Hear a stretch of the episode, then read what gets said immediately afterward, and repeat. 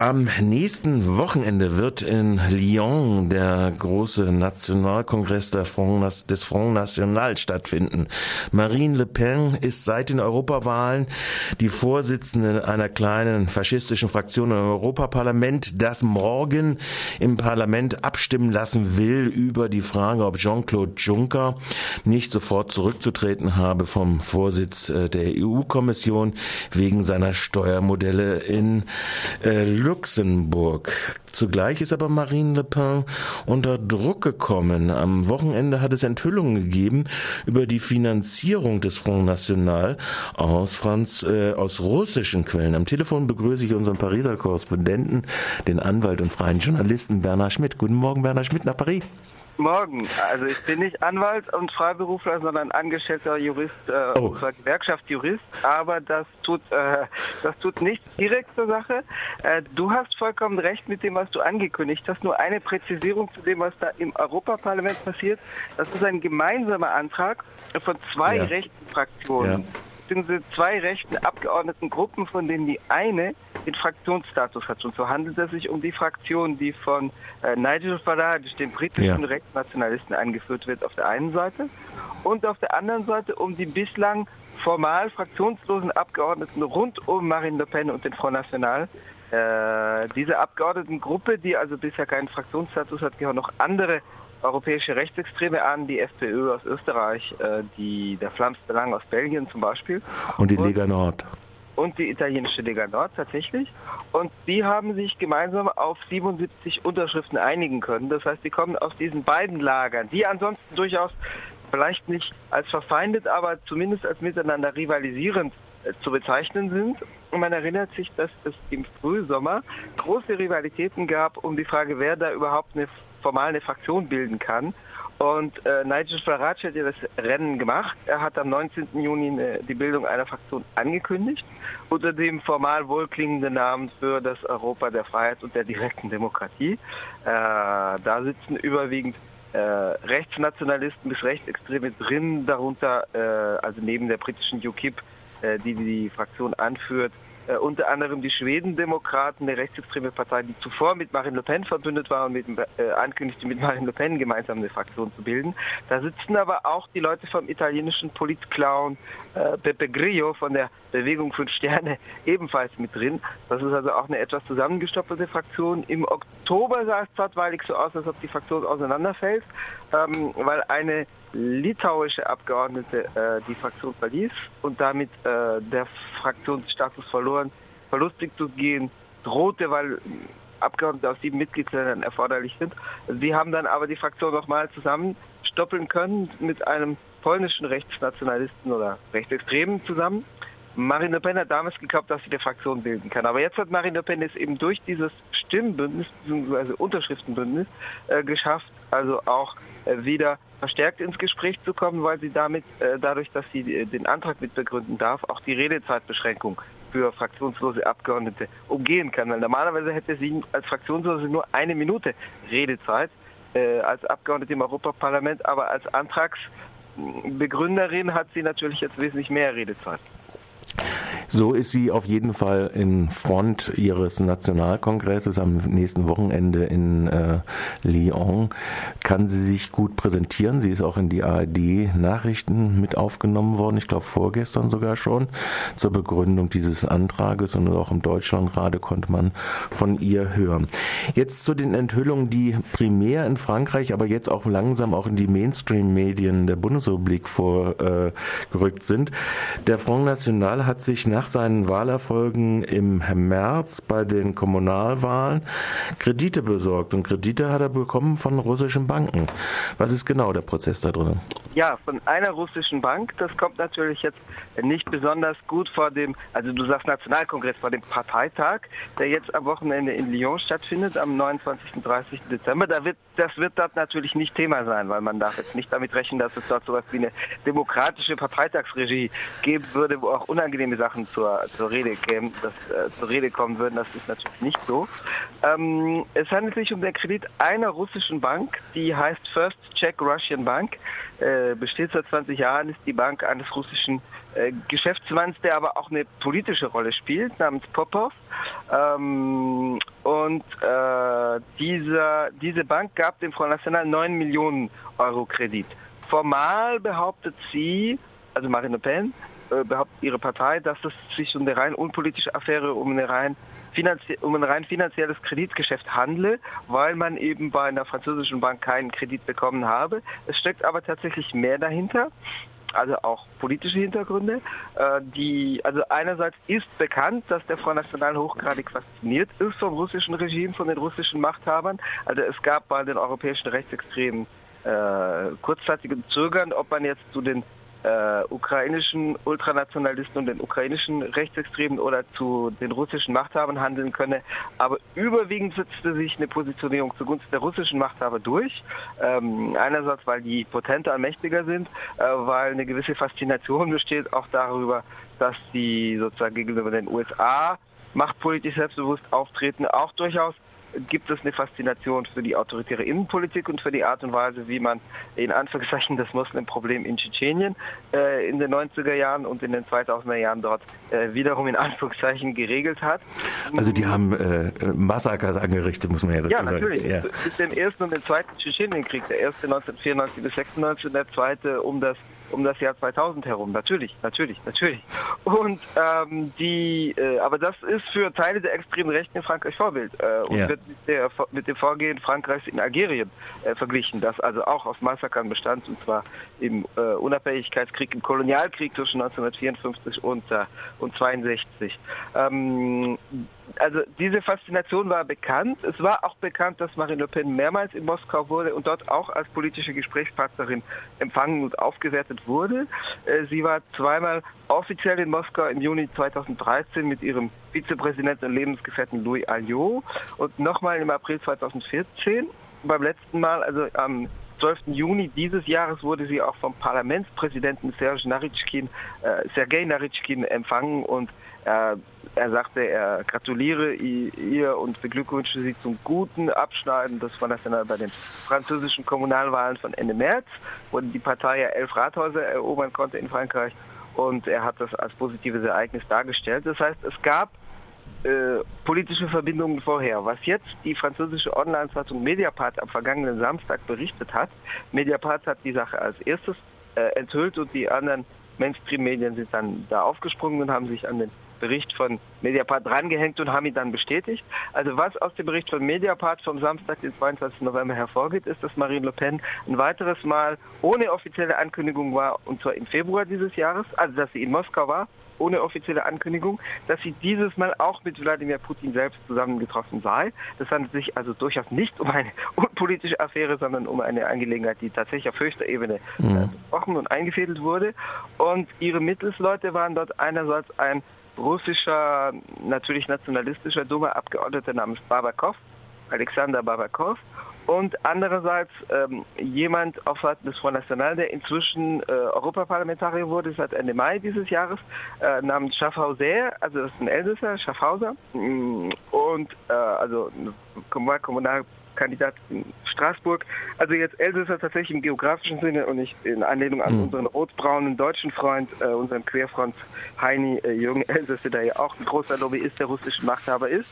Und dieser Jean-Luc Schaffhauser, so heißt er, ähm, ist äh, tatsächlich auch ein Lobbyist der russischen Machthaber. Er war zum Beispiel äh, zugegen am 2. November, also vor drei Wochen, bei den sogenannten Wahlen, die natürlich keine freien Wahlen gewesen sind, der äh, in den äh, Separatistenrepubliken im Osten der Ukraine, wo es natürlich keine unabhängigen Beobachter internationalen gab. Und er war auch zuvor mehrmals in Moskau. Und äh, das waren also die Mittelsleute, aber tatsächlich der Bankkredit ist eingefädelt worden durch ein Treffen mit Putin persönlich. Mhm. Äh, Mediapart zufolge und der Bericht ist bislang bestätigt worden durch die französischen Medien. Da gibt es ja interessante Verbindungen. Du hast es ja schon angedeutet. Schaffhauser ist ja jemand, der früher beim Rüstungsunternehmen Dassault äh, auch war und ein Lobby Rüstungslobbyist ist. Es gibt ja nach wie vor das große Rüstungsprojekt, wo jetzt jetzt äh, Putin erklärt hat, er werde geduldig sein, also diese große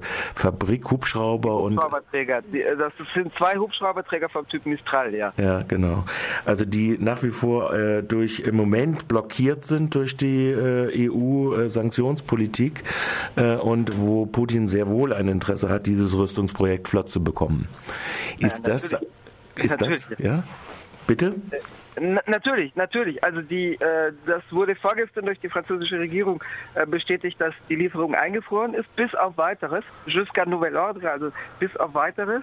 Ähm, es handelt sich um zwei äh, große Hubschrauberträger. Der erste ist also äh, im Prinzip lieferbereit und wird durch, ist also durch die russischen Machthaber auf den Namen Vladivostok äh, getauft worden.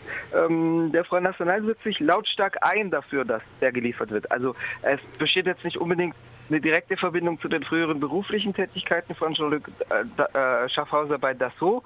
Äh, Dassault ist ein Flugzeugfabrikant, der mhm. große Mühe hat, seine, seine äh, Kampfflugzeuge vom Typ Rafale an den Mann zu bringen. Also es ist mehrmals in den Golfstaaten probiert worden und die wollten den dann doch nicht kaufen. Also das ist eher ein, äh, ein Schrottprojekt. Aber ähm, die, die Hubschrauberträger werden von den Werften in, in Saint-Nazaire äh, geliefert. Da besteht jetzt nicht unbedingt eine direkte Verbindung Verbindung zum beruflichen Hintergrund ähm, äh, schaffe das jedenfalls bei das so, aber natürlich ist dem Rüstungslobbyismus, generell kein Gräuel, sondern äh, tatsächlich war früher seit täglich Brot. Und ähm, der Front National setzt sich tatsächlich politisch auch lautstark ein für die Lieferung dieser Flugzeugträger. Das ist sicherlich ein Grund, warum die russischen Machthaber diese Partei interessant finden. Hm, wobei man hinzufügen muss, dass die russischen Machthaber nicht allein mit dem Front National in der russischen Politik in Verbindung stehen. Das tun sie. Sie sind aber auch in Verbindung mit manchen Gaullisten und sozusagen eher anti-atlantischen, also patriotisch argumentierenden bürgerlichen Politikern in Frankreich, die eben sagen, Frankreich muss äh, sich unabhängiger positionieren und äh, sozusagen seine eigene Machtpolitik verfolgen. Und sie sind auch ich weiß nicht, ob sie in Verbindung sind, aber es gibt jedenfalls ein ähnliches politisches Auftreten auch von Leuten auf der politischen Linken, in der etablierten Linken, weil es tatsächlich äh, sowohl linkssozialdemokratische Politiker gibt, ich denke also an den äh, früheren Präsidentschaftskandidaten Jean-Luc Mélenchon, der sowas versucht wie der französische Oscar Lafontaine zu sein, und äh, KP-Leute, die äh, entweder aus Abgrenzung von den USA oder weil sie äh, einfach in traditionelle Fußstapfen treten und so argumentieren, als wären noch sogenannte, ich setze das in dicke Anführungszeichen, sogenannte Kommunisten in Russland an der Macht, was mhm. absolut nicht der Fall ist. Äh, also einige von denen treten durchaus auch als faktische Lobbyisten für die russischen Machthaber auf. Lars Nordlies, ich weiß, Bernhard, du musst gleich zur Arbeit und äh, äh, der, es gibt eine Mobilisierung gegen diesen Parteikongress äh, des Front National in Lyon. Wie sieht's, wie sieht's damit denn aus? Also es sieht leider unglücklicherweise nicht so aus, als ob man eine ähnlich monumentale Mobilisierung hinbekommen könnte, wie sie zuletzt beim Front National Parteitag in Straßburg im März 1997 äh, gegeben war. Damals haben am, an dem Ostersamstag, dem 29. März 1997, zwischen, je nach Zahlen, zwischen 60 und 100.000 Menschen in Straßburg demonstriert. Äh, damals ist sogar die, die Stadt, das Rathaus dagegen sehr äh, mobilisiert äh, gewesen. Das unter also damals unter der sozialdemokratischen Bürgermeisterin Katrin Trottmann, die später äh, Kulturministerin wurde. Also das Rathaus ebenso wie die sogenannte Zivilgesellschaft, wie Antifa-Initiativen, Gewerkschaften und andere haben damals mh, zwar auf unterschiedlicher politischer Grundlage jeweils, aber doch an einem Strang gezogen gegen diesen Parteitag und haben sozusagen in ganz Straßburg dafür gesorgt, dass der nicht gekommen war und die Delegierten blieben unter sich in diesem Kongresszentrum von Straßburg und konnten eben nicht sozusagen die Stadt äh, für sich äh, vereinnahmen und äh, konnten dort überhaupt nicht präsent sein. Davon sind wir im Augenblick relativ weit entfernt. Also es ist zu befürchten, dass es nicht 10.000 sein werden. Wenn es 10.000 werden, wäre es gut, aber das ist nicht garantiert.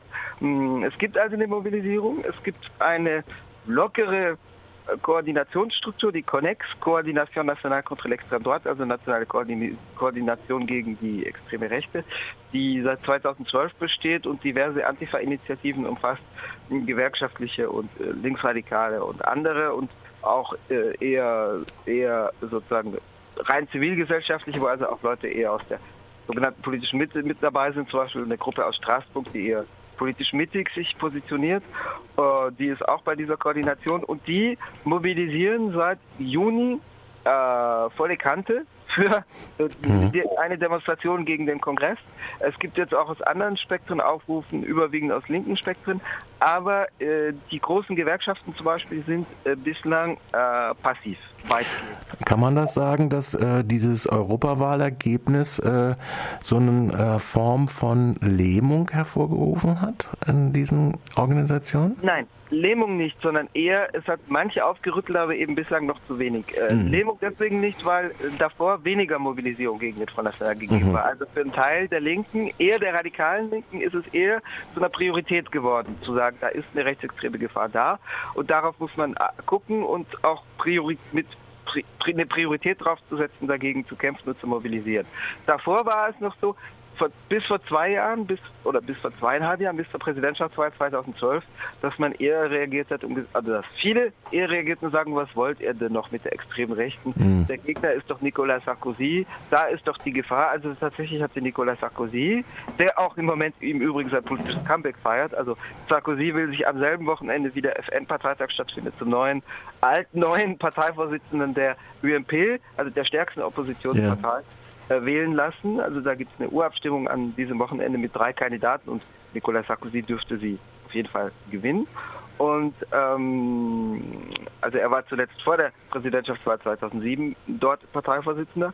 Und Sarkozy hatte ja tatsächlich viele äh, Symbole des Front National auch aufgegriffen, hat ein Ministerium für Einwanderung und nationale Identität geschaffen und hatte äh, Sprüche des Front National, besonders aus dem rassistischen Bereich, aufgegriffen. Und damals haben eben viele gesagt, das ist doch der Gegner. Und manche haben sogar gesagt, was grottenfalsch war, der Faschismus ist doch an der Macht, was absolut mhm. hirnrissiger Unsinn war, aber äh, im linksradikalen Spektrum gab es zum Teil diese Argumentation.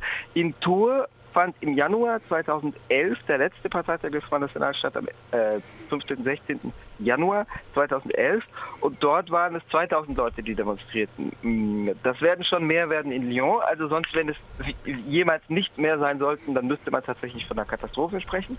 Ähm, es werden voraussichtlich doch größere Zahlen, aber äh, damals war es noch so, dass selbst in der radikal linken Leute sagten, das ist doch nicht die Priorität und was mhm. wollt ihr denn? Und der Front National, das ist Schnee von gestern und Sarkozy ist die heutige, die aktuelle Gefahr. Ähm, das Problem ist, dass vor allem die großen Gewerkschaften doch äh, wenig mobilisieren, zum Teil, weil sie sagen, das macht ihnen nur Werbung. Das heißt, äh, je weniger man von ihnen redet, von der extremen Rechten, desto besser. Äh, wobei die Medien natürlich von sie über sie reden und über die Parteitag berichten werden, auch wenn keine Gegendemonstration stattfindet. Mhm. Und vor allem die Resultate des Verschweigens hat man dann ja bei der Europawahl gesehen. Naja, von Schweigen kann deswegen nicht die Rede sein, weil die bürgerlichen Medien äh, ja. allzeit über den FN berichten ja. und weil es auch eine Faszination bürgerlicher Journalisten und und Journalistin für Marine Le Pen gibt. Ja. Bernhard, ich bedanke mich für deinen über, umfassenden Überblick und Einblick in die Entwicklung um den Front National in Frankreich und die Rüstungsindustrie und die Connections nach äh, Russland. Vielen Dank Hoffnung, für deinen Bericht. Dass wir rund um den Parteitag nochmal drüber reden können. Ja, hoffe ich doch auch.